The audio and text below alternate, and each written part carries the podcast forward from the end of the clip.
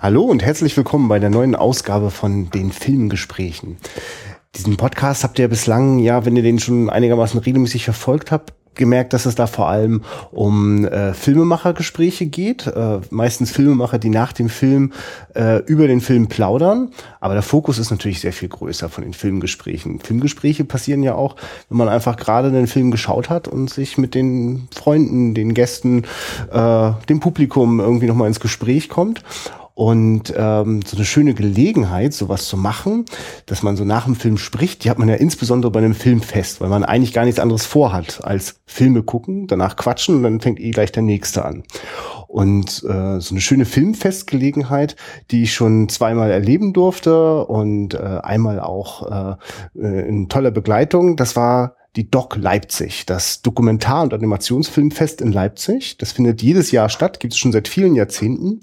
Und äh, zum Beispiel war ich letztes Jahr, 2014, war ich dort mit der Maria und der Christina. Und ähm, dieses Mal war nur Maria auf dem Doc, aber Christina und ich haben den Film oder die zwei Filme auch geschaut, die Maria dort gesehen hat. Und deswegen können wir jetzt ein Filmgespräch machen, denn wir haben heute zu Gast via Skype zugeschaltet die Maria. Sag doch mal ganz kurz, du warst auf der Doc Leipzig? Ja, genau. Das ist ja super. Eine ganze Woche. Ja. Eine ganze Woche. Alles klar. Und Christina, du warst nicht da. Wieso ich warst du nicht war nicht auf der Doc Leipzig, weil ich, glaube ich, gearbeitet habe. Und Maria, fragst du dich eigentlich auch, wer mit wem Christian 2013 bei der Doc war, wenn er nur letztes Jahr in netter Begleitung von uns beiden da war?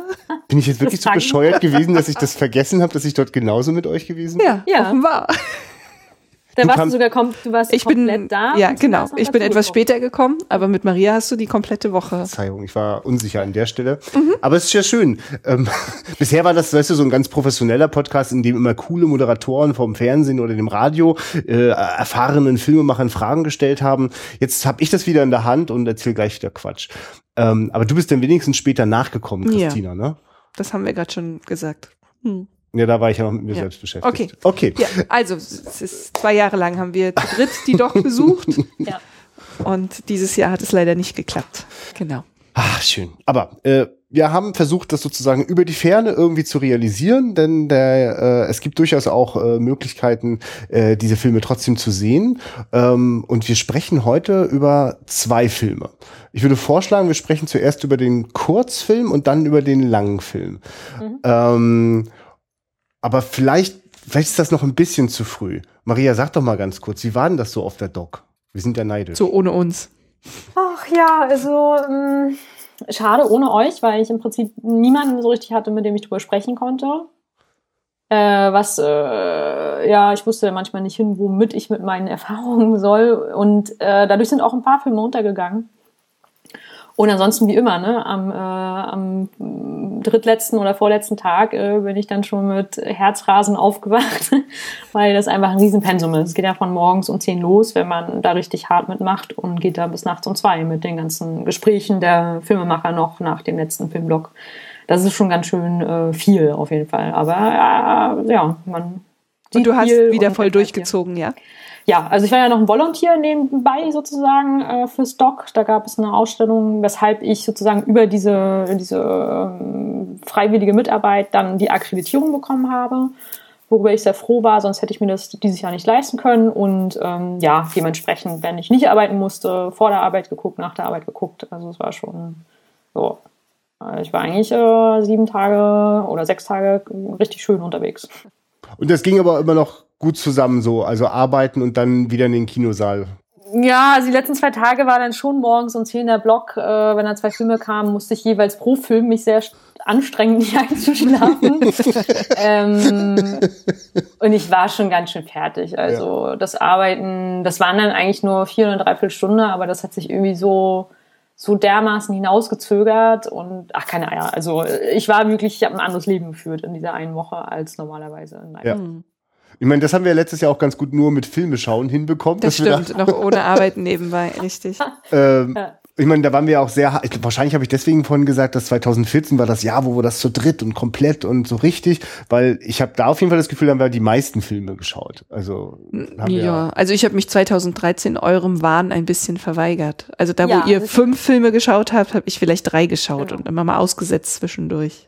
Ich habe ich hab eine total verzerrte Erinnerung, stimmt. Und 2014 wollten wir es eher schon mal ein bisschen ruhiger angehen. Genau, lassen, das ne? hat aber überhaupt nicht ah. geklappt und sich von Tag zu Tag wieder gesteigert, bis wir doch wieder von Film zu Film gerannt sind. Ja, man muss vielleicht dazu sagen, letztes Jahr äh, da hatten wir alle letzten Endes eine Dauerkarte über verschiedene Wege, so dass wir quasi auch nicht gebremst wurden. Ne? Also nicht durch, oh, jetzt habe ich kein Geld mehr für die nächste Karte, sondern ne, du hattest ein Spezialticket. Ja, ich wurde höchstens gebremst. Also ich musste mir schon noch das musstet ihr, glaube ich, auch, ne? Also ein Ticket für jeden einzelnen Film holen. Ja. Mhm. Und dann wurden wir höchstens gebremst, wenn der einfach schon voll war und wir nicht reingekommen sind. Ja, Aber es gab, genau, es gab kein Limit. Wir mussten nicht rechnen, wie viele Filme wir uns leisten können, äh, sondern wir konnten einfach gucken. Alles, was wir in die Finger gekriegt haben, konnten wir gucken. Du als Volunteer hast dann auch mal einen Tag vorher dir die Filme rausgeguckt und dann. Das hat sehr gut geklappt, was im Gegensatz zu letzten und vorletzten Jahr, äh, da bin ich ja, glaube ich, dann irgendwann mal die letzten Tage ausgestiegen mit morgens um 10 irgendwo hingehen. Das habe ja. ich dann meistens äh, äh, fallen lassen.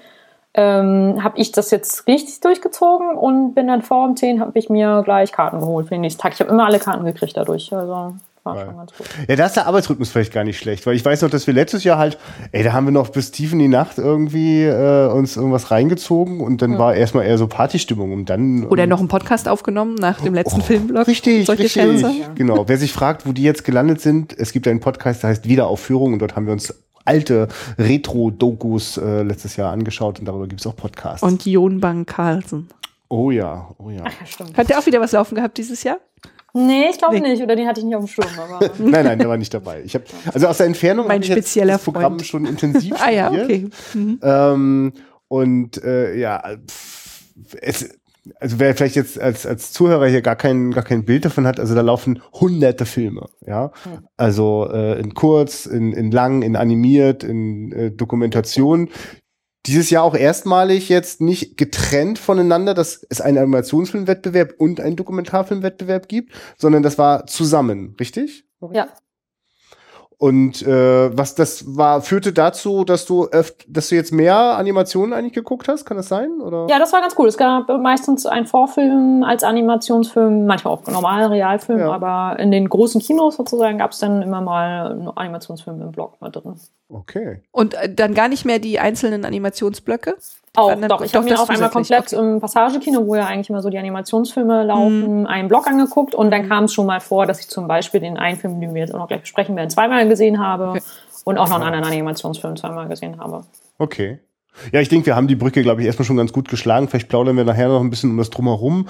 Aber äh, den ersten Film, den wir heute besprechen werden, der heißt, äh, der, der englische Titel ist äh, Documentary Film oder zu polnisch Dokument so habe ich mich da erinnert.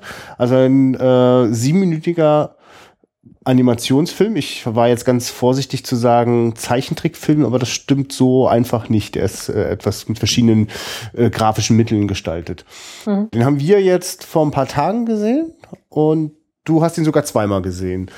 Das ist, also ich merke gerade, ich fange an, ein bisschen in meinem Kopf rumzukramen. Maria, kannst du nur ganz kurz, wirklich in wenigen Sätzen nochmal abreißen, worum geht's da in diesem Film? Im Großen und Ganzen, es wird natürlich schwer, weil ich auch äh, ein Filmemachergespräch danach hatte, äh, da ein bisschen mehr weiß. Es geht im Großen und Ganzen um, es ist ein Porträt über einen, äh, über den Vater des Filmemachers, ähm, wie er damit umgeht, dass seine Kinder nicht mehr in, in seinem Haus leben, sondern in eine größere Stadt gezogen sind.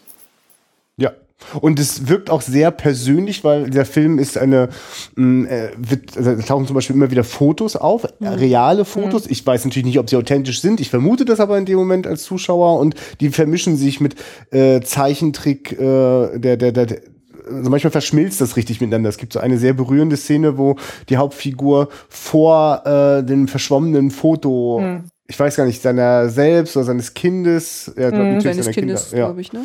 Ja. Was übrigens ein, Telefon irgendwie. Ja, ist übrigens ein visuelles Zitat aus dem äh, Ingmar Bergmann-Film Persona. Ich musste das jetzt mal kurz reinwerfen. Das ist unnütze ja. Filmwissen. Aber es gibt genau so ein Bild da auch. Ähm, ja, vielleicht, das ist ja vielleicht daran hänge ich mich jetzt gerade vielleicht doch ganz gerne auf. Also du hast den Filmemacher kennenlernen dürfen, weil der danach ja. im Filmgespräch war. Ja. Äh, wie persönlich ist denn dieser Film? Sehr persönlich. Und das war, also, wenn die Leute in dem Film schon nicht äh, geflennt haben, dann aufgrund dessen, was er erzählt okay. hat. Er ist halt der jüngste von drei äh, Kindern, er hat noch zwei ältere Schwestern, so wie ich das verstanden habe, und ist somit auch der letzte gewesen, der dieses Haus verlassen hat. Ähm, er ist eine größere Stadt, ich weiß jetzt gar nicht, in welche. War das ein polnischer Film? War das nicht äh, Ukraine? Nee, polnisch. Na egal. Und ähm, hatte, also eigentlich wird immer erwartet, dass diese Person oder dass die Kinder irgendwann mal wieder zurückkommen, auch wenn sie weggehen zu einer Uni oder, oder Studium oder irgendwie sowas machen. Und er hat jetzt sein Studium beendet, sein Filmstudium und ist halt nicht zurückgekommen, fühlte sich total schuldig und hat quasi als Verarbeitung äh, diesen Film gemacht. Hm. Und, und hat er erzählt, äh? die Schwestern sind zurückgegangen? Nee, auch nicht. Das ist gar keine von den Kindern. Also die Eltern sind tatsächlich allein im Haus. Und er hat den Film gemacht, dann hat er das äh, seinen Verwandten, seine, seinen Schwestern, äh, seine Mutter gezeigt. Alle haben total geweint bei dem Film. Dann meinte er, oder meinten alle, sie müssten unbedingt den Film auch den Vater zeigen. Und der hat ähm, den irgendwie zweimal gesehen und erst gar nicht so richtig realisiert, dass es um ihn ging. Und dann hat er das nur so abgenickt, mhm, okay, es geht wohl um mich. Und ähm, der Filmemacher hat das Gefühl, irgendwie scheint der Vater das nicht so richtig aufzunehmen und hat dann aber gehört, dass er, wenn er alleine irgendwo sitzt, den Film in der Dauerschleife sich immer anguckt, der Vater. Also irgendwie doch ihn das doch wohl berührt. oh, je, oh je, wirklich. Aber wer jetzt den Film kennt, dort gibt es also ein, ein, ein, die Hauptfigur wird eigentlich eingeführt und das bildet auch den Rahmen des Films, wie äh, der abends äh, die ein, ein, ein Licht im Wohnzimmer an und ausmacht, sodass von außen es aussieht wie das Flackern eines Fernsehgerätes, so quasi ein Stück weit es Normalität. Ja, genau. genau. Es ist ein es ist belebtes Haus, ja. ein bewohntes Haus. Hm. Statt das ist da wahrscheinlich auch, ich weiß gar nicht genau, äh, weil da auch kein Fernseh steht. Das habe ich auch nicht ganz verstanden, ja. warum. Na, aber bevor wir in solchen Details uns, aber äh, ich wollte einfach nur sagen, da wird also so eingeführt und wenn ich mir jetzt vorstelle, dass der reale Vater jetzt immer vor diesem Film sitzt, in Dauerschleife hat etwas ähnlich äh, Bedrückendes. Ja. Sehr traurig. Achso, äh, das ist so. Achso, und er hat auch erzählt, er hat sozusagen, ähm, er meinte von, das sind, äh, er hat Aufzeichnungen von 1991 bis 2014 gemacht, ähm, also persönliche äh, Erfahrungen sozusagen gesammelt mit dem Vater, was aber ganz lustig ist, weil er 1991 geboren ist, äh, der Filmemacher, und somit sein Leben lang quasi Sätze und äh, Verhaltensweisen von seinem Vater aufgenommen hat und äh, hat während des Filmes ihn auch ab und zu mal angerufen und gefragt, was er so macht und ja, hat das halt sozusagen alles zusammengesammelt und dann dieses Porträt gemacht. Hm. Ja. Christina, wie ging dir das mit diesem Film? Ähm, ich fand es sehr bedrückend. Hm. Also, ich weiß gar nicht mehr, ich, bis ich überhaupt die ganze Konstellation auch so richtig verstanden habe, ähm, hat sich trotzdem dieses Gefühl schon sehr schnell übertragen. Und es ist ja auch in diesem, der Zeichenstil äh, in Schwarz-Weiß gehalten, außer wenn wir diese bunte Lampe, die halt den Fernseher da irgendwie simuliert. Ähm, und es hat was, ja, es hat was sehr Bedrückendes irgendwie gehabt. Und man hat die, ähm, diese Einsamkeit ist sehr greifbar gewesen, ohne dass ich sie gleich nachvollziehen konnte, weil sich die Geschichte nicht so gleich entblättert hat und ich mhm. auch nicht gleich verstanden habe, ist dort jemand gestorben oder, ne, also bis, bis mir das wirklich so klar war, worum es geht, mhm. hat mich aber eigentlich dieses Gefühl schon total eingenommen irgendwie. Mhm. Und der Film macht ja auch keine Anstalten, das ähm, gibt ja nicht, nicht so, dass jetzt auch irgendwie ein Wendepunkt oder sowas kommt, ne? sondern es entblättert sich die ganze Tragik und Tragweite ähm, so dass wir, wenn er dann am Ende wieder das Licht an und aus macht, um das Fernsehflackern zu simulieren, ihn besser verstehen, aber sehr hilflos ähm, bleiben, weil das sieht auch nicht so aus, als wenn sich da irgendwas noch dran tun könnte. Das mhm. ist eben so. Das ist eben so und es ist ja auch dann wiederum das perfide. Es ist ja eigentlich auch okay so. Also es ist, glaube ich, es ist ein anderer Schmerz. Natürlich ist es ein anderer Schmerz, als wenn er wirklich jemanden verloren hätte. Ja. Also sowas Unwiederbringliches. Und gleichzeitig, wenn man das dann versteht, worum es geht, ist es ja irgendwie auch okay, seine Kinder ziehen zu lassen, dass ja. die sich ein eigenes Leben aufbauen. Ähm, das ist ja nette Parallele zu, zu, dem zweiten Film, über den wir gleich noch reden werden, äh, mhm. dieses Thema. Ähm, das macht es dann auch so schwer, dass man einerseits mitleidet und andererseits denkt, das ist aber eigentlich was, nimm, also gib doch deinen Kindern ihr, ihr eigenes Leben und nimm doch auch dein selber es in die Hand.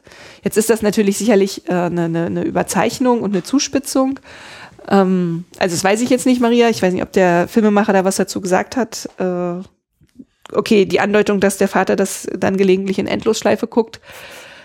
Ähm, das, da tut er mir sehr leid, dass der, dass der sich von diesem Verlust, der ja aber nicht wirklich ein Verlust des Menschen ist, sondern nur seine Erwartung an das Leben und wie es weitergehen soll, eigentlich sich verändert haben, ähm, dass der sich daraus nicht befreien kann und eigentlich sein Leben dadurch so gelähmt wird. Mhm. Also das Leben des Vaters. Mhm. Maria, ja. wie ist denn das für dich? Äh, da ist ja so die Geschichte von, äh, also Eltern, die Kinder verlassen irgendwann die Eltern und die Eltern bleiben alleine zurück. So mhm. eigentlich nichts Ungewöhnliches. Mhm. Konntest du für dich in dem Film das gut nachspüren, warum das eben für diesen Mann alles andere als gewöhnlich ist? Ähm, ja, das ist halt wie gesagt schwer zu trennen. Ne? Also ähm, Mm, dieses Bedrückende hat mich unabhängig von dem Gespräch, also beim ersten Mal sehen des Films, ähm, ja sehr mitgenommen. Also so ein Mensch, der irgendwie nicht so richtig weiß, wohin, ähm, jeden Tag das Gleiche macht, darin aber auch äh, die Eintönigkeit irgendwie selber ähm, leer und, und ja irgendwie sinnlos empfindet, mhm. ähm, wie so ein Mensch irgendwie, der sein Leben schon verlebt hat, warum auch immer. Es geht ja eigentlich nicht nur darum, Kinder zu kriegen. Aber mit dem Gespräch dazu war das schon sehr spannend, weil das scheint einfach so äh, Generationen aufeinander zu knallen. Also der Junge, der, wie heißt der jetzt eigentlich, Martin? Das weiß ich auch nicht mehr. Martin Podo, Podolek, der äh, sagt, ähm, er weiß, er, er braucht sich eigentlich gar nicht schuldig fühlen oder das sollte so nicht sein, aber er tut es mhm. trotzdem. Und wer weiß, ob eben äh, die Elterngeneration doch so aufgewachsen ist, dass man in der Familie immer zusammengeblieben ist, in einem Haus sozusagen. Ob das der Sinn des Lebens war quasi. Und äh, wir sowieso, glaube ich, in Deutschland ähm, das eher, eher weniger kennen, also das schon weit entfernt ist. Ich weiß nicht, wie es in Polen ist, ob es da jetzt sozusagen in der jetzigen Generation langsam aufbricht oder sowas. Schwer zu sagen. Also ja, ja. aber es ist total schlüssig für mich, dass der Vater offensichtlich nicht ähm, sich darum bemühen musste, dass er den Kontakt mit, also als er selber Kind war, ist der, ist der Kontakt wahrscheinlich einfach selbstverständlicher geblieben mit den Eltern und die Eltern auch mit den Großeltern und also, dass das vielleicht tatsächlich selbstverständlicher war und er jetzt die erste, so, diese Scharnier-Generation ist, die jetzt es anders erlebt hat, aber sich jetzt in einer neuen Situation befindet und äh, gar nicht also gar nicht das kann, also eher in eine Depression gerät, statt sich jetzt um die Kinder zu bemühen oder sich zu freuen, dass ein Telefon auch eine Verbindung für einen kurzen Moment aufleben lassen kann. Ne? Hm. Ja, es ist ähm, ich also ich muss muss jetzt einfach so auch das war jetzt der erste Film, den wir geschaut haben. So, das war so auch richtig so ein Kaltstart. Ich habe einfach gesagt, so Christina, wir haben jetzt die Möglichkeit, äh, ganz frisches Material von der Doc zu gucken äh, und wir gucken jetzt diesen Film. Und äh, ich weiß selber, dass wenn ich, äh, dass ich das sehr genieße, wenn ich beim Filmfest irgendwie 10, 20, vielleicht noch mehr Filme schaue, dass also es ist so ein bisschen so, als würden die, die, die Empfindungsporen sich immer mehr weiten und ich bin immer offener und kann immer besser mich in, in mir völlig fremde Welten einfühlen und irgendwann wird das, also will ich da gar nicht mehr weg und es ist richtig ein bisschen schade, wenn das Festival dann vorbei ist, gerade wenn es auf mhm. der Dock ist, wo es so viele äh, ganz, ganz authentische, oft sehr bedrückende Geschichten oder einfach intensiv, vielleicht weniger bedrückend, aber vor allem immer intensiv, sehr pur. Mhm. Ähm, so, und ich war, ich weiß auch, dass das sich, also das verändert sich so. Es wird, ich werde immer, ich kann das immer besser, dieses Einfühlen. Und ich war noch nicht so weit. Also ich hätte mhm. eigentlich noch mal fünf Filme vorher gebraucht. Mhm. Es ist interessant, dass du den noch ein zweites Mal gesehen hast, Maria.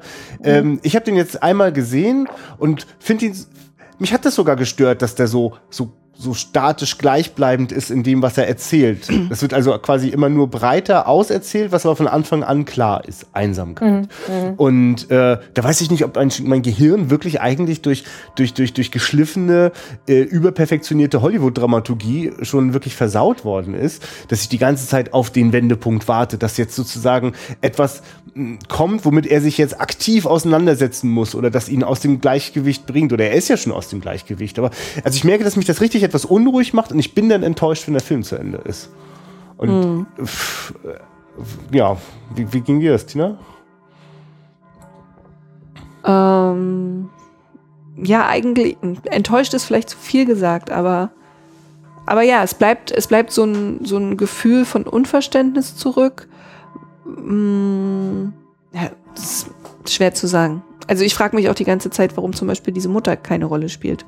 Ja, also der ist ja nicht, der ist ja nicht von allen verlassen, der lebt ja nicht ganz allein in diesem Haus. So. Ist, ist, Aber, ist, ist sie sichtbar, die Mutter? Nee. Doch, also ja. wie sie, wie er sie kennengelernt hat oder wie sie sich kennengelernt haben, da gibt es so Fotos. Ja. Und zumindest beim Spazieren in die Berge, da sind auch sozusagen zwei Figuren unterwegs. Ah. Dann fühlt sich das Haus nicht mehr so groß an, wenn wir in den Bergen waren. Ähm, ja. Hm. Aber sonst nicht.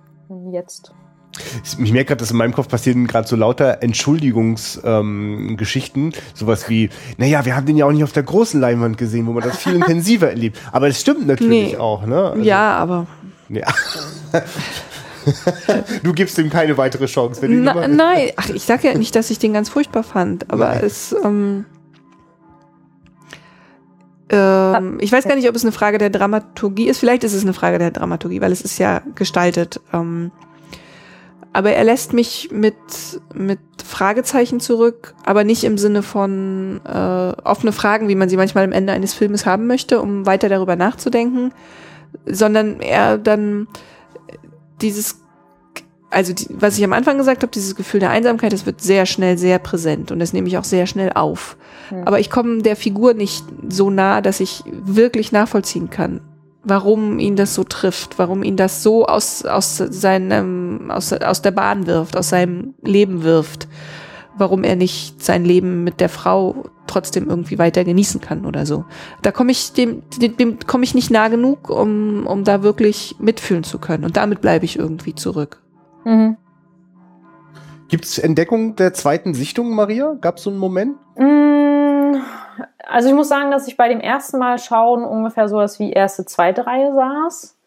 Äh, wirklich relativ, also äh, immer nur partiell was vom Bildschirm ja, angucken. Also wir reden von sehr großen Kinos mit sehr großen Leinwänden in Leipzig, ja. Klar. Genau. Und ähm, dementsprechend war ich total froh, den ein zweites Mal zu sehen mit genügend Abstand. Ich weiß nicht, ich glaube, das ist, also wie ihr das jetzt empfindet mit, dass es so euer erster Film war, ne, war das ja bei dem zum Beispiel, zuerst habe ich den im Animationsblock gesehen, so mein vierter, fünfter oder sowas. Und da war ich total dankbar, äh, weil es davor auch ein, zwei wirklich auch viel zu lange und anstrengende und boah, also unerträgliche Animationsfilme gab, wo der mal so ein kurzer und ähm, ja, irgendwie fand ich den leicht gleichzeitig, also einfach gezeichnet und trotzdem ist er so, so löst er so viel Gefühl aus. Ähm, da war ich schon dankbar, den sehen zu dürfen und ich glaube, ich habe da gar nicht einen zweiten Blick dann drauf gekriegt. Also außer dass ich mehr vom Bild erkennen konnte war das. Aber ich muss auch sagen, das ist wirklich sehr eingefärbt durch den Jungen. Und ja, das stimmt schon. Also ich kann auch verstehen, ich kann mich auch überhaupt nicht, es geht gar nicht darum, mich in den Vater einzufühlen, sondern es ist einfach so ein, so ein riesen Mitleid, was quasi, was ich gar nicht so negativ äh, behaftet finde, wie, wie manche andere, aber so ein, ein Mitleidsfilm, äh, wo dieses Gefühl, was ein anderer für diesen, also was der Sohn für den Vater hat, sozusagen das wird drüber gegeben, glaube ich. So diese, weiß gar nicht, vielleicht mhm. ist der. Vater gar nicht so traurig, vielleicht ist er auch gar nicht so einsam, ja. vielleicht ist das dieser Blick mit, dem, mit der Schuld, äh, dass man das Gefühl hat, man ist jetzt schuld daran, dass jemand vielleicht traurig oder einsam durch einen ist, ist das alles noch mehr eingefärbt. Ja, ja, das ist, das stimmt, das ist eine spannende äh, ja. Idee dazu. Mhm. Bin total dankbar. Das, ist, genau. das ist der Blick des, des Sohnes, Sohnes auf, auf den Vater, Vater ist. Das wäre ja mal spannend gewesen, wenn das dem Film Vielleicht ist dem Film das ja, also ist dem bestimmt anzusehen. Ne? Also äh, ich hätte dieses unmittelbare Gefühl auch sofort verknüpft, hätte ich den den jungen Mann quasi danach mhm. gesehen. Ne? Aber das liegt ja eigentlich immer auf der Hand. Das sind ja, also dass das ein sehr subjektiver Film ist, der sozusagen, also wie einmal quasi in die äh, Fotokiste reingegriffen und mit dem Stift noch was hinzugefügt. Das ist ja eigentlich der mhm. beobachtende Blick von von jemand von außen. Aber Ah, ja. beobachtend und aber, und da hat Maria recht, dann auch werten, also bewertend sozusagen. Ja. Also die, die, eigene Schuld, das eigene Gefühl darauf projizieren. Ah. Hm, das stimmt schon. Oh ja, also ich, das finde ich sofort als Filmthema hochinteressant. Auf die Idee bin ich nicht gekommen, also auf diese Blickrichtung. Da wäre für mich tatsächlich jetzt die zweite Sichtung interessant. Hm. Ja. Ach, danke schön, Maria. Deswegen machen wir Filmgespräche. ähm, also mindestens auf dem Blog filmgespräche.de werde ich die Trailer verlinken. Wenn ich den Film irgendwo ganz finde, mache ich auch das, aber das ist nicht sehr wahrscheinlich. Aber zumindest, dass man sich mal so eine Kostprobe holen kann. Ähm, und vielleicht läuft er demnächst auch in einem Filmfestival bei euch in der Nähe irgendwo auf der Welt. Und wir wechseln jetzt zum nächsten und jetzt quasi das, der Hauptfilm. Christina, kann ich dich bitten, das einfach in wenigen Worten mal für die Zuhörer greifbar zu machen. Worum geht es eigentlich in Wolfpack? Äh, in Wolfpack geht es auch um eine Familie. Äh, eine Familie in New York in einem, in einem kleinen, ich sage mal in einer kleinen Wohnung. Ähm, sieben Kinder. Und wir lernen vor allem die sechs Söhne dieser Familie kennen, die ähm, in ihrer Kindheit so gut wie gar nicht mit anderen Menschen in Kontakt gekommen sind, die Wohnung so gut wie gar nicht verlassen haben und jetzt, und jetzt muss ich aufpassen, dass ich nicht gleich schon in die Wertung äh, gehe, jetzt ein Stück weit ähm, ausbrechen aus diesem Leben, das sie bisher gelebt haben. Ja, also wir haben die jetzt tatsächlich vor einer Dreiviertelstunde gerade zu Ende geguckt. Ja. Äh, mhm. für dich liegt ja schon ein bisschen zurück, Maria. Ja. Konntest schon so ein bisschen nachreifen. Das ist jetzt vielleicht ganz interessant. Also ich, wir müssen jetzt einfach mal kurz an der Stelle, muss ich jetzt kurz einfach mal einschieben. Christina und ich sind ein Paar und reden oft über Erziehung. also das Thema Erziehung ist ja einfach eh ein sehr präsentes. Und ähm, ich, und dabei geht es oft auch darum, so um Ängste äh, von Erwachsenen, wovor man die Kinder so beschützen muss oder was mhm. überhaupt so auf Kinder einwirkt. Nee, genau, die Ängste vor dem, was auf Kinder wirkt. So, mhm. da, da kann man ja wirklich alles Mögliche haben. Und eigentlich habe ich gerade einen Dokumentarfilm gesehen, wo das wirklich, also wo Eltern das ausagieren, die eine so große Angst vor der Welt da draußen haben, dass sie ihre Kinder wirklich aus großer Liebe davor beschützen wollen. Das ist total lustig, ja. Und sie im Grunde mhm. genommen nicht rauslassen. Ich finde es spannend, weil meine größere Angst ist gar nicht also ist schon auch, wovor muss ich das Kind beschützen? Meine Angst äh, bei Erziehungsfragen ist aber auch immer, äh, was verbocke ich eigentlich? Ja. Weil ich so Alles. viel Einfluss auf dieses Kind habe. Und ich habe gerade einen Film gesehen, der das genauso deutlich macht. Ja. Was mhm. verbocke ich eigentlich? Was, was erle erlege ich meinem Kind auf? Ähm, so dass es aus dieser Perspektive fast eine Befreiung ist natürlich, dass sie trotzdem irgendwann in der Lage sind, eigene Entscheidungen zu treffen und für sich ja für sich Verantwortung zu übernehmen. Äh, aus anderen Perspektiven äh, wir, wir tasten uns da wahrscheinlich ja. langsam ran. Ich finde das äh, filmisch ein bisschen schwierig ähm, an einigen Stellen. Aber vielleicht noch mal kurz, ich fange mal vorne an zum Einstieg. Ähm, ich, bin ich die Einzige, die am Anfang gedacht hat, dass die Eltern tot sind und nur noch diese Kinder leben und die jetzt äh, retrospek äh, retrospektiv quasi auf diese Familiengeschichte schauen? Also, ich dachte nicht, dass sie tot sind, aber ich dachte nicht, dass sie da sind. Ja. Ich dachte, wir sind in einer Welt nach den Eltern. Na, genau, nach den Eltern. Also, und dann merke ich, oh, die Zeit springt öfter und dann war mir irgendwann das alles gar nicht mehr klar und nach und nach die sind ja noch da. Weil irgendwie habe ich sie schnell erstmal als Bösewichte ausgemacht. Ha, die bösen Eltern und jetzt sind die nicht mehr da. Der Vater, der Vater. Ja. Also ich habe mhm. das Gefühl, es ist nicht ein böses Wort über diese Mutter gefallen. Nee, nee, ja, ja, retrospektiv äh, ist das für mich alles überhaupt nicht mehr so zu sagen. Aber mhm. ganz am Anfang, am Anfang. denke ich natürlich, ja. ich bin, ja. Aber Maria, wie war das bei dir? Ähm, schwer zu sagen. Ich habe natürlich den Text gelesen vorher und äh, ich wusste, dass der Vater eine prägnante Rolle spielt. Also wusste, ah ja, dass zumindest okay. ein Elternteil da ist. Ja. Ähm, dann kommt ja, glaube ich, auch erst die, ist die Mutter tritt mhm. erst auf ja. und mhm. dann fand ich umso spannender. Der Vater kommt so relativ lange, spät, genau.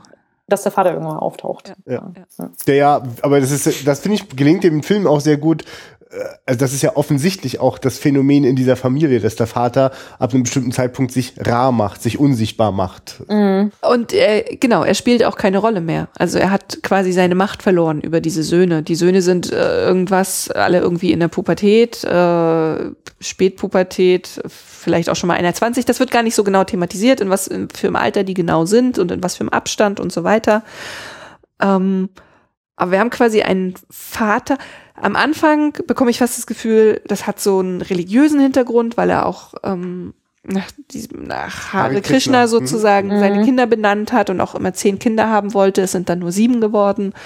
Ähm, und irgendwann merke ich, krass, wirklich, ich hätte, also die, die Filmemacherin hätte auch einen ganz anderen Film erzählen können, nämlich wirklich von einem paranoiden New Yorker, der vor so vielen Sachen Angst hat, äh, dass der seine Familie nicht rauslässt. Mhm. Also die werden auch zu Hause unterrichtet und so weiter und erzählt sowas. Na, es gab so ein Jahr, da sind wir irgendwie vielleicht mal fünfmal draußen gewesen und in dem einen Jahr waren wir nur einmal draußen und dann gab es halt auch dieses Jahr, da waren wir gar nicht draußen. Das heißt, mhm. die sind nur mit sich aufgewachsen. Man kann fast froh sein, dass sie irgendwie sieben Geschwister sind. Mhm.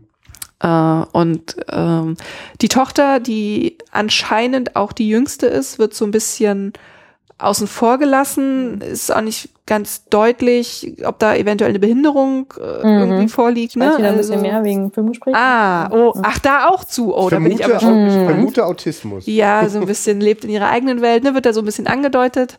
Ähm, aber diese sechs Jungs, das ist schon wirklich ein Wolfpack. Also das ist ein Rudel, das ist eine Gang, die äh, sich in dieser Wohnung ihre eigene Welt geschaffen haben, vor allem ja. über Filme. Mhm. Also es ist jetzt nicht so, dass die wirklich irgendwie streng religiös von, von, von, von westlichen Dingen oder was auch immer ferngehalten wurden, sondern Filme spielen eine ganz große Rolle.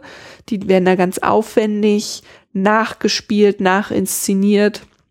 Kostümiert. Kostümiert, genau. Also wirklich, äh, da, da gehen die drin auf. Und das macht übrigens diesen Film, also wenn er schon auch ein Film über die Ängste ist und äh, äh, über die, äh, die Versagensängste von Eltern und so weiter oder also dann ist die, das ist der Film und der Film ist aber eben auch äh, wirklich fast schon eine Studie, wie eigentlich äh, gegenwärtige Popkultur äh, auf den Menschen wirkt, ne? weil es hat sich ja dadurch fast eine laborartige Situation ergeben. Hm. Kinder sind da eingesperrt an einem Ort, kriegen kaum Einflüsse von außen, außer die 5000, 5000 Filme. des Vaters. Und es ist deren Wahrnehmung von der Welt gewesen. Ja. Also ist natürlich klar, wenn ich glaube, dass meine Welt aussieht wie in Pulp Fiction oder in äh, äh, Reservoir Dogs, dass ich dann mir noch mal kurz überlege, ob ich vor die Tür gehe oder nicht. Und wie prägend gerade Reservoir Dogs ist, weil zufälligerweise hatte der sechst fast gleichberechtigte Hauptfiguren. Uh, uh, ja, das passt auf die Jungs, die wir hier alle sind. Und äh, ja. sie laufen ja dann auch später noch gerne eben in diesem Dress, schwarz gekleidet, Krawatte. Ähm, Sonnenbrille, also letzten Endes genau. brauchen sie, also dieses, sie tragen die Masken einerseits, um, um zu spielen, was es da noch gibt da draußen auf der Welt und gleichzeitig ist es auch ihr, ihr Schutzpanzer vor der Welt da draußen. Sie trauen sich dann auch nach draußen lange nicht ohne solche Masken. Und genau, wir kommen ja irgendwann zu dem Punkt, also sie erzählen eigentlich rückblickend diese Zeit, wie sie eingesperrt waren in der Wohnung und deswegen gibt es dann so diesen Schockmoment, wenn ich begreife, nee, die Eltern leben nicht nur, die leben auch noch in der Wohnung. Das heißt, mhm. die sind immer noch alle in dieser Wohnung. Also ich habe erst das Gefühl, ich gucke auf etwas zurück, auf eine schreckliche Zeit. Und dann auf einmal merke ich, nee, die sind immer noch alle da, nur dass sie jetzt, also die Tür ist jetzt offen. Weil irgendwann. Ich, genau. Hm? Ich erinnere mich, äh, jetzt wo du bei ihr gefragt habt, ich hatte nämlich auch am Anfang gedacht, leben die da total verwahrlos in dieser Wohnung immer noch? Ja. Stimmt, ja. Ja, ja. tun sie. Alle zusammen. Genau, weil irgendwann kommt dann eben in diesem, in diesem rückblickenden Erzählen der Punkt, wo einer der Söhne erzählt und dann gab es eben den Tag, da bin ich morgens aufgewacht, gedacht, jetzt nicht mehr ich gehe jetzt raus. genau, natürlich, weil Diese beschissene Kackwelt da sozial äh, etwas zurück. Naja, was heißt die beschissene Kackwelt? Der ja, ist so verunsichert gewesen, dass er mit einer Maske durch sein Stadtviertel gegangen ist und irgendwann natürlich irgendwer die Polizei gerufen hat. Ja. Da ließ es sich dann natürlich auch nicht mehr so gut. Es wird, es wird auch gar nicht thematisiert, wie es dann auf einmal möglich war, diese Wohnung zu verlassen und so weiter. Es spielt vielleicht auch gar keine Rolle aber es ist so eine, es ist so wie so ein Erweckungsruf. Ja, wie meinst du das? Das wird doch sehr, das wird ja sehr genau thematisiert. Sie warten einfach den War die Moment Tür nicht ab. einfach auf oder so? Ja, und der Vater war drei Stunden lang weg. Ja, aber Stimmt. davor erzählt er, dass der Vater der Einzige mit dem Schlüssel war und dass die Tür mal abgeschlossen war. Ja, das Reinkommen war das Problem. Aber wenn das alles abgesprochen, also, ja. Okay, kann man, ja, okay. Ich glaube, die Tür war einfach auf oder so. Ja, ich glaube, genau. So. Vater war drei Stunden weg, äh, Bus hat drei Stunden Zeit und hat die Maske aufgesetzt, damit ja. der Vater eben nicht, wenn ja. er unterwegs ist, einkaufen ist, seinen Sohn erkennt, sondern einfach nur einen freakigen Typen mit einer Maske. Und mit einem zwei Meter langen Zopf, da wäre er bestimmt nicht drauf gekommen, genau. dass es sein Sohn ist. Aber okay. Ja. Genau, weil ich glaube, der Schlüssel war wichtig zum wieder reinkommen.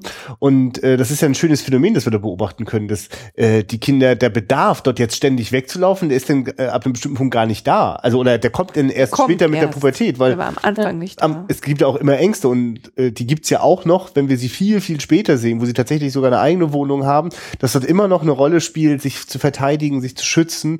Also sie sind ja in einer Welt der Angst vor draußen aufgewachsen. Genau. Und die sorgt auch dafür, dass sie. Die haben sie verinnerlicht. Ja, genau. Also das und trotzdem, ja. und da kommt, entschuldige, wolltest, habe ich dich gerade abgewürgt, Maria? Nee, nee, nee, nee.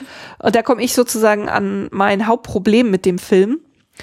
Äh, in der Zeit, in der das also filmisch begleitet wird, Wobei man sagen muss, äh, dass sie auch offenbar selber schon äh, in ihrer Kindheit und Jugend viel in dieser Wohnung auch gefilmt haben. Also es gibt tolles Material aus mhm. ihrer Kindheit und so weiter, dass das sehr schön ergänzt. Ähm, aber diese, ja, fast diese Erweckung, die diese Familie oder zumindest einige Mitglieder dieser Familie erfahren, die kommt sehr, die wird sehr von außen drauf gesetzt. Die sozusagen die Welt wird durch dieses Filmteam reingespült. Ich bin daher mal neugierig, ob das in dem Filmgespräch irgendwie thematisiert wurde. Wie ist eigentlich diese Filmemacherin an diese Familie gekommen und hat es geschafft, dass sie da rein darf? Mhm. Aber die bringt sowas mit, dass ich fast das Gefühl habe, ich bin in der, ich bin in der Gruppentherapie gelandet und sie und die Filmemacherin ist die Therapeutin und jetzt muss mal jeder was ausprobieren. Jetzt gehen wir mal alle zusammen das erste Mal ins Kino und die Mama ruft mal die Oma an nach 50 Jahren mhm. und das bekommt sowas inszeniertes und ich frage mich, also ich, ich weiß leider nicht, ob es die natürliche Entwicklung dieser Familie gewesen wäre, wenn dieser Film nicht gewesen wäre. Und ich weiß nicht, für mich noch nicht, wie gesagt, es ist irgendwie eine Dreiviertelstunde her, dass wir fertig waren, äh, ihn zu sehen. Ich weiß noch nicht, wie ich das bewerten soll. Ob ich nicht mhm. trotzdem mhm. denke, okay, dann hat sie die Therapierolle und das ist aber trotzdem eine gute Rolle. Äh, oder ob ich nicht eher denke, da ist jemand zu weit gegangen in seiner Ambition, die Geschichte dieser Familie zu erzählen. So, Entschuldigung. Ja, ja, ich will jetzt nur, mich nur ganz, ganz schnell noch zwischengrätschen, weil ich möchte jetzt sofort natürlich von Maria hören. Erzähl mal, was weißt du denn jetzt über den Background?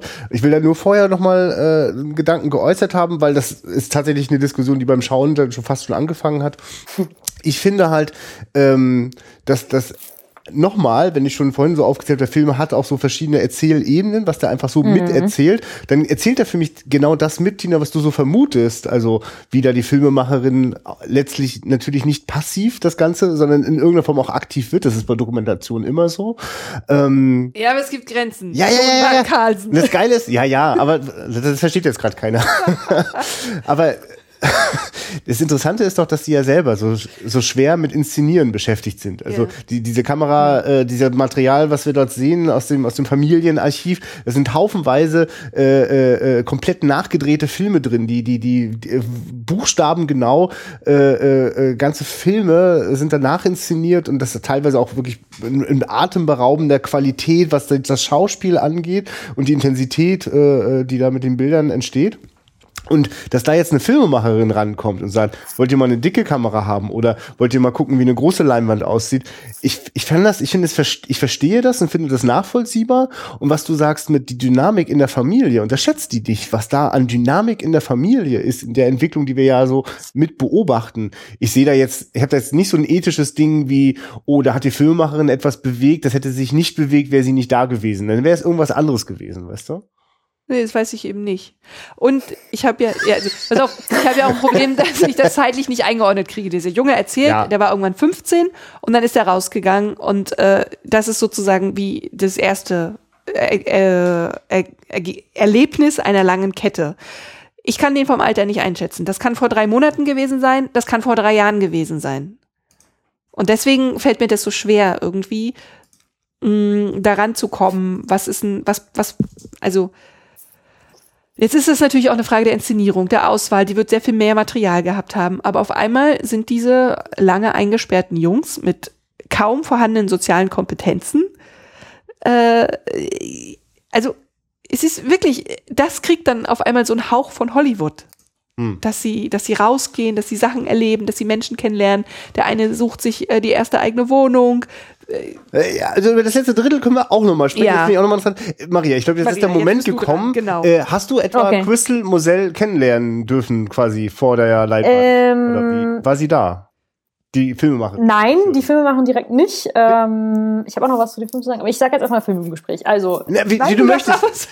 wenn, du, wenn du das erstmal deine Meinung ist, das finde ich auch okay. Ich es Tut mir leid, dass ich jetzt hier wieder. Na, jetzt ist aber schon so angeteased von euch. Ja, Nein, weiß. das noch ein wieder zurück. Das ist gar kein Problem. Deshalb rede ich jetzt erstmal über das Filmgespräch und dann danach, okay. ähm, wie es mir geht. Alles klar. Film.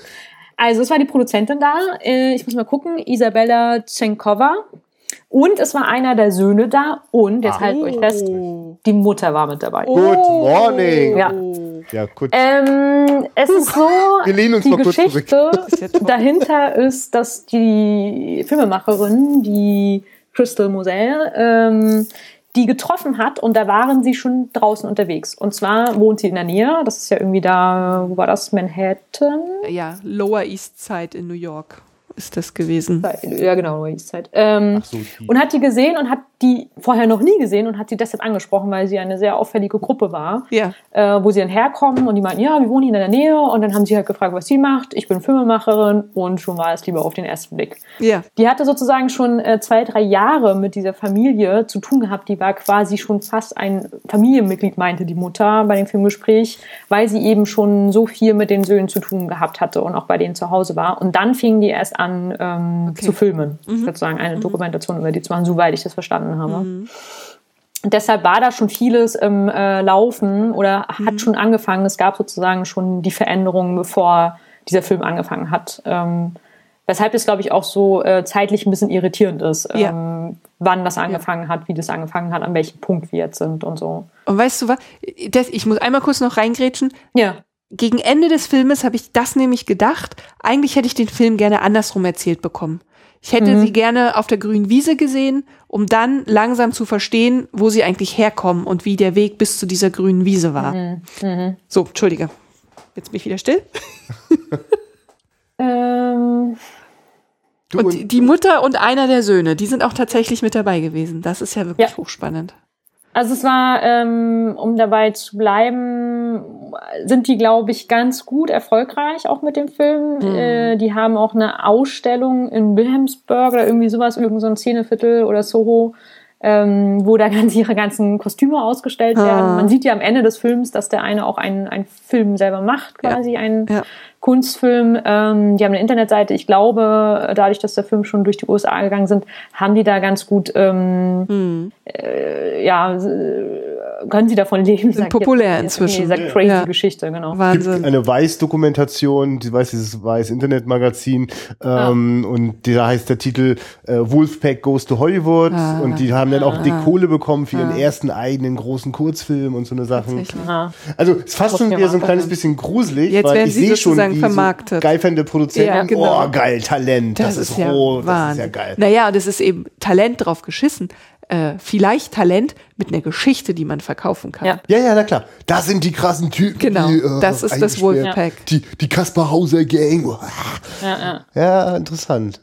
also ich muss auch noch mal zu dem Film sagen. Ja, bitte. Ähm, äh, ich, ich, kann, ich kann verstehen, dass das irgendwie ähm, ja irreführend ist, wie der Film aufgebaut ist. Aber was mich ganz, ganz doll ähm, krass ähm, beeinflusst hat emotional, ist diese Welt, äh, diese diese zweiseitige Welt. Ne? Also wie schön das war, wenn die, wie man gesehen hat, wie die in dieser Filmwelt aufgehen, wie yeah ähm, wie viel Spaß ihnen das macht, wie sozusagen wie eine eigene heile Fantasiewelt sie dort ähm, bedienen und die ich sozusagen, da musste ich jedes Mal lächeln, wenn ich gesehen habe, wie sie schon als Kinder gespielt haben oder sozusagen auch die älteren Filme.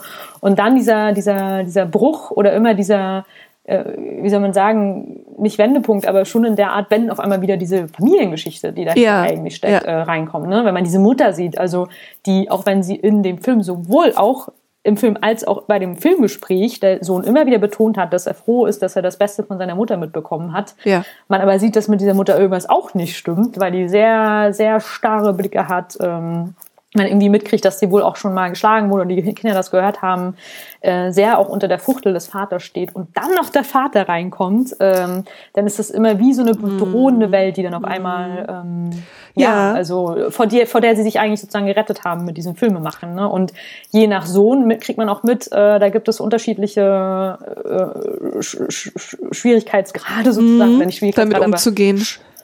Ja, ja. Sch schwere, Be also ein Sohn sagt ja, der kann Sachen nicht vergessen ja. und das sind Dinge, die über die er nicht mehr reden kann oder Richtig. sowas, wo man dann schon schnell denkt, war da irgendein sexueller Missbrauch oder was? Also was, was ist da passiert? Ne? Also ähm, diese, mhm. dieser, dieser Kontrast, diese Ambivalenz. Auch, wenn sie jetzt ausgebrochen ja. sind, haben die trotzdem eine krasse, krasse Geschichte. Und wenn ich sogar irgendwann mal in zehn Jahren auch auf die Idee kommen, hm, mit Mutter war irgendwie auch nicht alles so geil. Also warum hatten die das alles durchgehen lassen? Und ähm, ja, warum, warum warum ist das so geworden, wie es geworden ist. So. Na, ich habe das, also ich, ich kann, was ich schon relativ gut mitnehme, ist das Gefühl, also das sagt ja, wie, wie sagt der Vater, ist einer irgendwie seine ersten Sätze, meine, meine Kraft ist, dass ich Leute beeinflussen kann. Ne? Oder ja. meine Macht, meine Macht mhm. ist, dass ich Leute beeinflussen kann.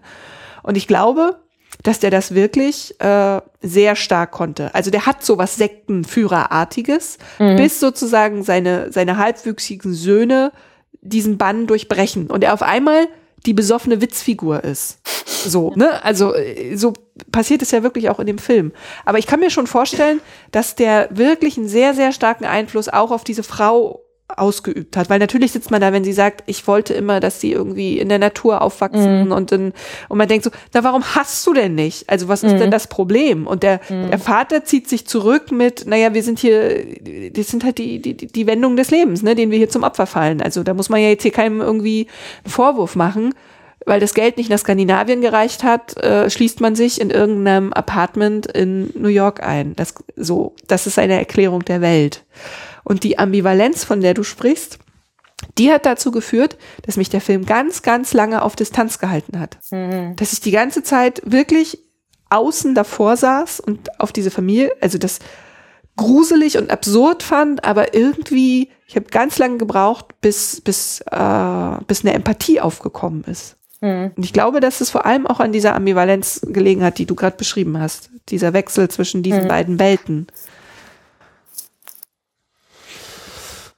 Sie sind halt, sie sind aber eben auch nicht äh, die, die verstörten depressiven ja. Kinder geworden, also ne? sondern sie haben ja an, an anderer Stelle in dieser Filmwelt haben die eine unglaubliche Lebensfreude und Energie irgendwie. Und du, es ist, es ist eine irre Geschichte, die ist ja auch wirklich noch lange nicht zu Ende, ne? Ja. Aber also es ist einfach so doll und wirklich, wenn ich diesem Film eins vorwerfe, dann wirklich nur, dass er halt unter dieser Last dieser unglaublichen irren Geschichte zwischendurch ja, mal ja, echt ja. knirscht. Ne? Also ich finde, dass da halt nicht gut rauskommt aus der Nummer. Ja. Da, das ist halt, mhm. also ich sehe natürlich, oh Gott, jetzt hat die noch eine riesen Fülle von Material, wie die ausziehen, wie die ihr eigenes Leben dann anfangen. Aber irgendwie ist es so, oh, ist dafür jetzt noch Platz? Oder auch, was, oder wie so selbstverständlich die Söhne dann auch von der Mutter offenbar eingefordert haben, jetzt ruf mal deine Mutti an, ne? Also wie da sozusagen auch die ganze Familienbiografie so Wie, aufgearbeitet ich wird. Ich habe das Gefühl, das ist von der Filmemacherin gekommen.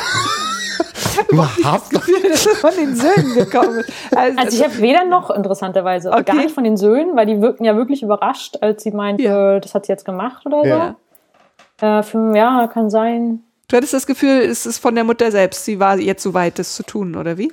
Höchstens in der Hinsicht, dass sie sich gestärkt gefühlt hat, mhm. äh, weil es eben auch andere Menschen gibt, außer ihrem Mann, die sich vielleicht anders verhalten, eben mhm. das Filmteam oder was auch immer, mhm. er vielleicht so, sozusagen, ja. einen, den, ja. den Schritt, was zu wagen. Aber hm, ja, weiß ich nicht, ne? ich habe nichts Gefühl. Mir ging es übrigens ähnlich mit dem Ende.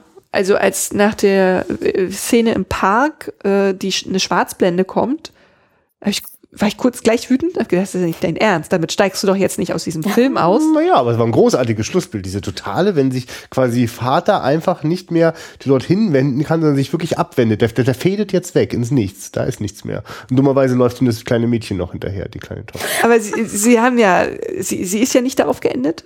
Also es kommt ja dann ja. sozusagen äh, schon, ja. fast schon wie im Abspann quasi den Film, den dieser eine Sohn da selbst inszeniert hat.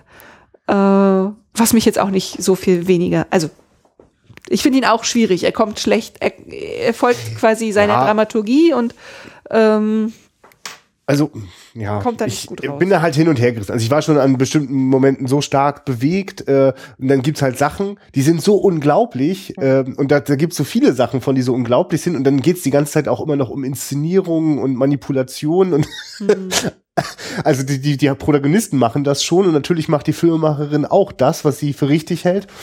Und das ergibt dann natürlich so eine Mischung aus lauter unglaublichen Szenen, dass man da manchmal wirklich äh, ganz schön zu tun hat. Aber ich finde das zumindest eine geile Herausforderung. Ich finde auch nicht, dass das immer gelungen ist. Ich nehme den Film zum Beispiel wahnsinnig übel, also oder ach, wahnsinnig übel. Ich finde, dass das, das ist glaube ich eine sehr junge Filmemacherin.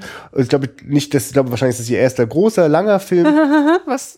Na, die Inszenierung von der Junge erzählt, wie er das erste Mal abgehauen ist. Ja und dann so eine Wackelkamera draußen oh, oh, und mit den ganzen du, Bildern. da ist sie halt leider ganz kurz in so eine mm. Fernsehreportage-Ästhetik abgeglitten. Da, ja.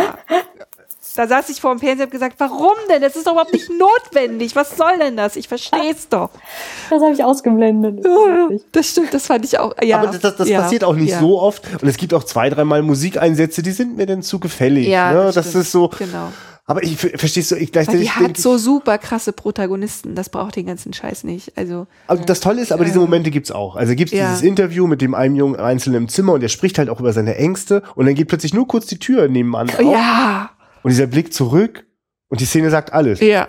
No more words ja, ja. needed. Das so. stimmt. Und weil das auch alles drinne ist, große Wertschätzung. Es ist, es ist ein toller, es, am Ende ist es ein toller Film, weil er ganz tolle Protagonisten hat, die wirklich äh, also eine Geschichte haben, der man sich nicht entziehen kann, an welchem Punkt und in welcher Form auch immer. Und weil den Filmemachern das auch mal in große Strecken auch gelingt, ja. das auch einzufangen. Also mhm. dieses Wolfpack in der Kamera einzufangen. Es gibt doch so diese Szene, wo die alle so nebeneinander stehen ja. und gerade so ins gerade Bild passen. So ins Bild passen. Das, also das ist so symbolisch für das, ja. das. Ich weiß nicht, wie man das strukturiert hat. Also irgendwann merkt man ja so, dass man so letztlich so Stück für Stück die einzelnen Jungen mal mal so im Fokus hat, dass man bei einem mal so etwas länger ist. So auch gar nicht alle, aber ja, genau, genau aber so ein bisschen. Hm? Das ist wahnsinnig schwer, finde ich, zu handeln, weil ich weiß auch am Ende des Films immer nicht ganz genau, wer ist jetzt eigentlich ja, wer. wer, aber so im Bauch unterscheide ja. ich die so. Ja. Und das ist eine Leistung der, der, der Regie dort. und eben, hm? Und dieses Psychogramm eben. Also ich war, ich, es gab so eine Szene, die, da war ich richtig baff. Das muss dann auch äh, relativ am Ende gewesen sein, wo die eben ins Kino gehen, was wir schon angesprochen haben. Ja. Und äh, die alle die Mutter umarmen äh, ja. und küssen und ihr ja. Vater gar nicht. Oh. Der, der steht daneben. Ist wieder ja, ja, ja, ja, ja, ja. Und diese, diese, diese, dieses Potenzial von, wir wissen, der ist, kann gewalttätig sein. Ähm, diese, dieses Begreifen, dieses Sauersein, eine Mischung aus Enttäuschung und Sauersein. Kaum sind die weg, sich sofort an die Mutter, also ja. irgendwie mit der gleich Zungenkuss macht, die Kamera selbst schon total, äh, äh, was soll ich jetzt aufnehmen? Die, die jetzt weggehen, was ist jetzt hier mit den Eltern los? Das hat mich schon total fertig gemacht, diese zwei Minuten, was da, was da abgeht an, Oh, Aber kann der Vater damit umgehen? Was, wo sucht er sein Ventil für das, was er jetzt nicht mehr machen kann oder wo er jetzt keine Macht mehr hat und so? Also dieses, genau, das fand ich schon. Das finde ich ganz stark. Der spielt einfach keine Rolle mehr. Also ich habe in der Szene nicht das Gefühl, er ist nicht derjenige, der, also er ist, er ist, Moment, er ist nicht derjenige, der nicht seine Söhne umarmen will, sondern seine hm. Söhne wollen ihn nicht umarmen. Und den einzigen Halt, den er noch hat, der ist bei dieser Frau. Deswegen wendet er sich der auch immer wieder zu, weil ansonsten ist er abgemeldet in der Familie. Es hat keiner mehr Angst vor ihm.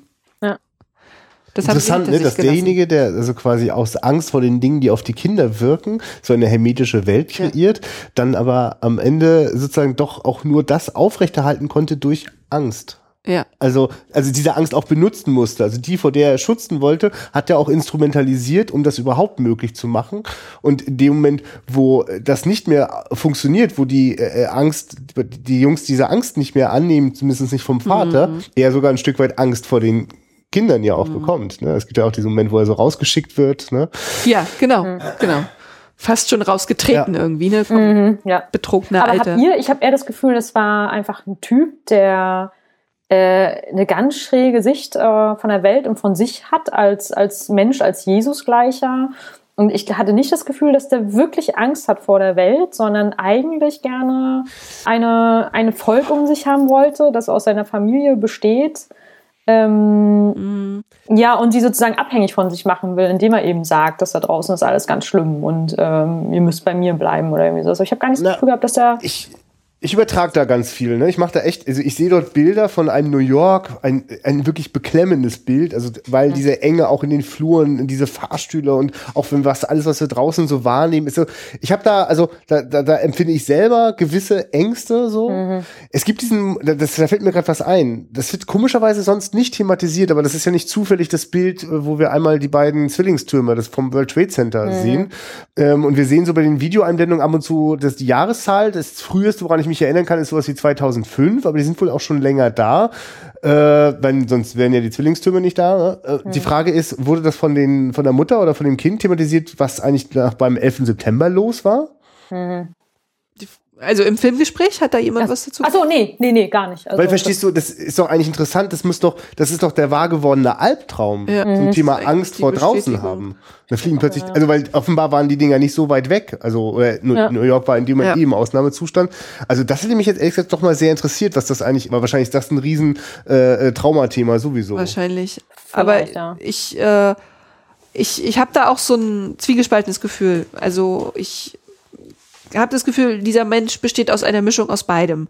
Mhm. Also zum einen, dass er wirklich diese Welt, wie sie, oder die Gesellschaft, wie sie tickt, ablehnt. Mhm. Ähm, aber auch natürlich, also er wollte schon eine Machtposition haben. Also er wollte, dass seine Familie sich ihm unterordnet. Mhm. Ganz klar. Also ja, das spielt schon auch eine Rolle. Das teile ich. Also es wirkt ja schon fast so wie, Genau, also er, er lehnt diese Welt ab, aber er hat einfach überhaupt gar keine Idee, was er sonst dagegen machen soll. Ja. Äh, irgendwie auch keine Mitte. Ähm, die, ähm, ja, also er hat keine Idee und agiert seine Hilflosigkeit an den Kindern aus. Genau, genau so sieht's ja, aus. Ja. ja. Und das ist tatsächlich ein, ein, ein, sehr erschütterndes, aber in aller Breite zusammenfassendes Dokument geworden. Also weil auch eben der Vater, die Mutter, weil die auch ihren Platz dort bekommen in diesem Film. Ähm, und ich das ja immer eine große Leistung finde von Filmemachern, sich auch nicht sozusagen mitreißen zu lassen, nicht in irgendeine, sozusagen in irgendeine Partei, also irgendwie parteiisch zu werden. Also natürlich fragt die Filmemacherin, hast du dich mal entschuldigt bei deinen Kindern? Hm. Aber ja. dann zuckt die nicht weg, also, sondern ja. dann bleibt sie halt noch da. Genau. Und dann darf er halt auch sagen, dass er sich eigentlich nur versucht, aus der ganzen Sache irgendwie rauszuwinden, weil er es nicht ertragen kann. Ja. Weil, mhm. weil offenbar seine Kinder sowieso auch quasi in der Verarbeitung der Dinge ja schon tausend Schritte weiter sind als er. Und gibt mir natürlich gerade ein positives Gefühl, dass wenn die damit jetzt auch unterwegs sind mit dem Film, also einige Familienmitglieder, ja, das, die sind halt dran. Die sind eigentlich wieder damit. Also genau.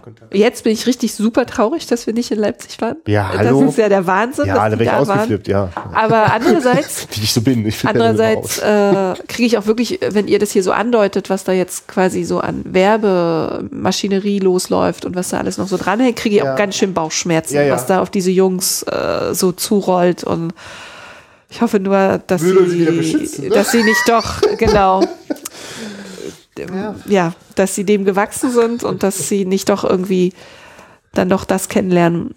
Quentin Tarantino hat die großgezogen, ja. keine Sorge. ja, wahrscheinlich. Sie wirken ja eigentlich auch so, als ob sie die Sachen in Hand nehmen können. Aber, aber, es, ist, es ist schön, das lässt der Film auch herrlich ambivalent. Da gibt es ja diesen Moment, wo der, genau, der den Film da macht, total lässig und flirty-birdy mit der Schauspielerin äh, ja. rumagiert. Aber dann gibt es auch den PA-Moment, also er als Production Assistant, als Praktikant am Set, äh, oh ja. macht Konversationen wird ein bisschen nerdig, weil er irgendwie drei Staffeln vom Breaking Bad in drei Tagen geguckt hat und, ja. und dann ist plötzlich ruhig und, und denkt, oh Gott, das ist ja auch so schwer. Diese Welt ist ja auch immer seltsam und guckt dich ja. immer doof an, wenn du ein bisschen was, ein bisschen döller machst als andere. Ne? Na, ja, und nicht mal, also es ist ja auch eine Form, also von Kommunikation und wenn du das nicht so geübt bist, ja, ja äh, dann schießt du manchmal in deiner Euphorie übers Ziel hinaus und aber die anderen Leute gut gucken. Gemacht ja, total. Ich fand es aber genau, es ging mir auch so dieses, oh fuck, er weiß überhaupt nicht, wie das abläuft, ja. dass die Leute alle gestresst sind ja. und nach zwei Anekdoten sollte man irgendwas äh, in genau. Mund halten. aber er wird es lernen, er wird es lernen. Er ja. wirkte nicht wie jemand, der sich davon äh, abschrecken lässt. Ich hoffe, er lernt hoffe nicht alles. Ich hoffe, er lernt sich nicht immer anzupassen. Das meine ich gar nicht. ja, nein, ich war jetzt so ein bisschen provokativ. Ach so.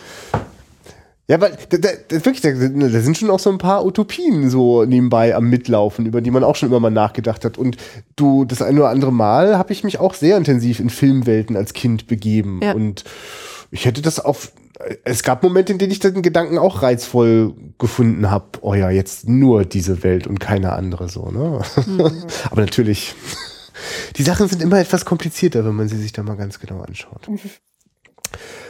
Maria, ähm, ja, ja, ja, danke, danke auch für diese sehr konkrete äh, Empfehlung. So, das äh, würdest du eigentlich, also ähm, gibt es jetzt noch einen oder zwei Filme, wo du einfach noch sagen willst, äh, ja, die sollte man unbedingt gesehen haben. Also da gucke ich mal kurz auf meine ja. ähm, Karten.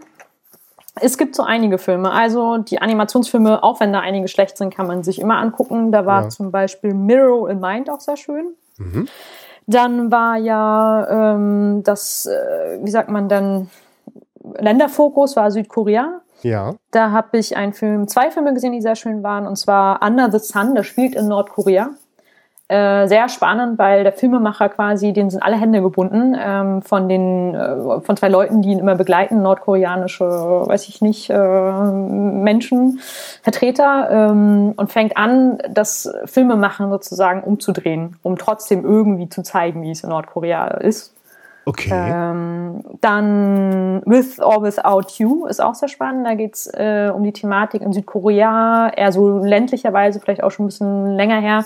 Wenn die Frau innerhalb einer Ehe keinen äh, Jungen zur Welt bringt, ähm, dann wird einfach eine zweite Frau geholt, die das dann machen soll. Und meistens werden die nach dem Austragen des Kindes wieder weggeschickt, aber manche bleiben eben auch in der Familie. Da geht es sozusagen um die Frau, die Witwe, die sind schon alle ein bisschen älter, 80 und 90. Ähm, die eben noch ihre, wie sagt man dann, Mistress da hat quasi. Ja, Geliebte. Äh, von damals, Geliebte ihres Mannes quasi. Mhm. Auch sehr spannend. Dann äh, Flüchtlingsthema gab es auch viel, da kann ich sehr empfehlen, Lampedusa im, im Winter. Ähm, sagt eigentlich schon der Titel. Ja. ähm, und Kaffeewaldluft ist auch sehr schön. Da ist eine Hotelbesitzerin, hat ihr Hotel freigegeben für Flüchtlinge oder Asylbewerber. Ähm, ja, in Deutschland, richtig? Das ist in Deutschland. Ja. ja. Bayern in Deutschland. Ja. Genau. ja, es ist auch Deutschland. Also, ja. naja, und der Eröffnungsfilm, alles andere zeigt die Zeit, ist auch nochmal so schön zu ja. sagen. Äh, Nachwendezeit, Leipzig. Und jetzt. Und das Letzte, was ich jetzt dich noch fragen wollen würde, weil ich das immer so ein schön, das ist für mich immer so ein herrliches Aufregerthema, wenn man so diese ganze Woche sich Filme reingezogen hat, hat man ja doch immer nur einen Bruchteil gesehen. Und dann werden am Samstag Preise verliehen. Und manchmal werden die für Filme verliehen, die man gar nicht gesehen hat. Oder ja. sie werden für Filme verliehen, wo man denkt, wie bitte? Ja. Oder es trifft genau den Geschmack. Aber gab es da bei dir irgendeine Reaktion zu der Preisvergabe? Irgendwas, was dich bewegt hat? Äh, ja, so wie du es im Prinzip sagst. Also den Gewinner, den deutschen Gewinner habe ich nicht gesehen, den gucke ich mir jetzt noch an. Ja. Dann hat ein internationaler was kurz lang, Langfilm, glaube ich, Brothers heißt da. Ja. Konnte ich nicht so ganz verstehen. Ähm, fand ich auch nicht so gut. Also ich bin raus und alle, die mich gefragt haben, habe ich gesagt, ach nö, muss jetzt, nö, muss man sich nicht angucken. ähm, ja, ach, mit den meisten konnte ich irgendwie nicht so viel anfangen mit den Gewinnern. Das war schon. Also es gab eins, ich hätte gedacht, Wolfpack gewinnt, beziehungsweise ja. der Film, oh Gott, The Other Side heißt der, glaube ich. Ja, genau, von dem Filmemacher, der letztes Jahr Stop the Pounding Heart gemacht hat, ja. ähm, falls ihr euch noch erinnern könnt. Ähm, ja, hätte ich eher gedacht, dass der gewinnt oder jemand anderes, aber naja. Ja, das, das gehört irgendwie auch immer so dazu. Also ich hab, war noch nie bei dem Festival, wo ich dachte, ja, das ist genau meine Meinung. Aber man ja. lernt eh bei diesem Festival die ganze Zeit auch die, die Bandbreite mh, mm, der Empfindung im, im, Zuschauerraum und, und oder allein jetzt deine Betrachtungsweise äh, zu dem zu dem polnischen Kurzfilm haben bei mir ja, ja auch noch mal gerade noch mal eine neue Dimension aufgemacht und so wird man ja manchmal auch durch Preisvergabe noch mal neugierig für einen zweiten. Und genau, trotz aller Versuche hat man ja vielleicht doch dann nicht alle Filme gesehen, oder? Das ist ja. Quasi nicht möglich. nee, es ist wirklich nicht möglich. Ich fand das jetzt gerade äh, gut ähm, danke Maria für deine Zeit und äh, das äh, für die Empfehlung. Danke Christina für deine Zeit. Das ja. müssen wir mal wieder machen, oder? Ja, danke für euch, weil ich kann ja konnte ja sonst nicht so richtig mit jemandem reden. Oh, das ist ja furchtbar. alles raus. ja, das kann ich verstehen. Du bist also, so eine Wölfin, ha? Ja, genau. Man muss auch genau, man, vielleicht hier kleiner Einblick. Eigentlich wollten wir das morgen machen, dieses Gespräch, und aber während wir äh, Wolfpack geguckt haben, war klar, wir müssen da gleich drüber reden. Ja. Und wir können, wir können jetzt nicht zu zweit schon mal irgendwie alles einmal durchkauen und dann morgen nochmal so tun, als ja. ob wir jetzt alles uns irgendwie neu erzählen und deswegen ja. haben wir es gleich vorverlegt und hier dran, an den Film dran. Ich meine, ganz ehrlich, mir hat das gerade so viel Spaß gemacht. Ähm, man soll mal vorsichtig sein, wenn man das jetzt danach so ins Internet hinaus posaunt, aber vielleicht machen wir das ja nochmal, wer weiß. Vielleicht machen wir es ja. nochmal. Auf jeden Fall sollten wir vielleicht nächstes Jahr wieder ja. nach Leipzig fahren. Das ist jetzt einfach mal fest verabredet. Das posaune ich jetzt ins Internet. Ja, ich, ich erst wenn ich meinen Urlaubsantrag unterschrieben zurück habe. Okay, alles klar. Lege ich mich da fest. Dann äh, einfach ein äh, auch herzliches Danke an unsere ZuhörerInnen und äh, bis zur nächsten Sendung der Filmgespräche. Tschüss. Tschüss.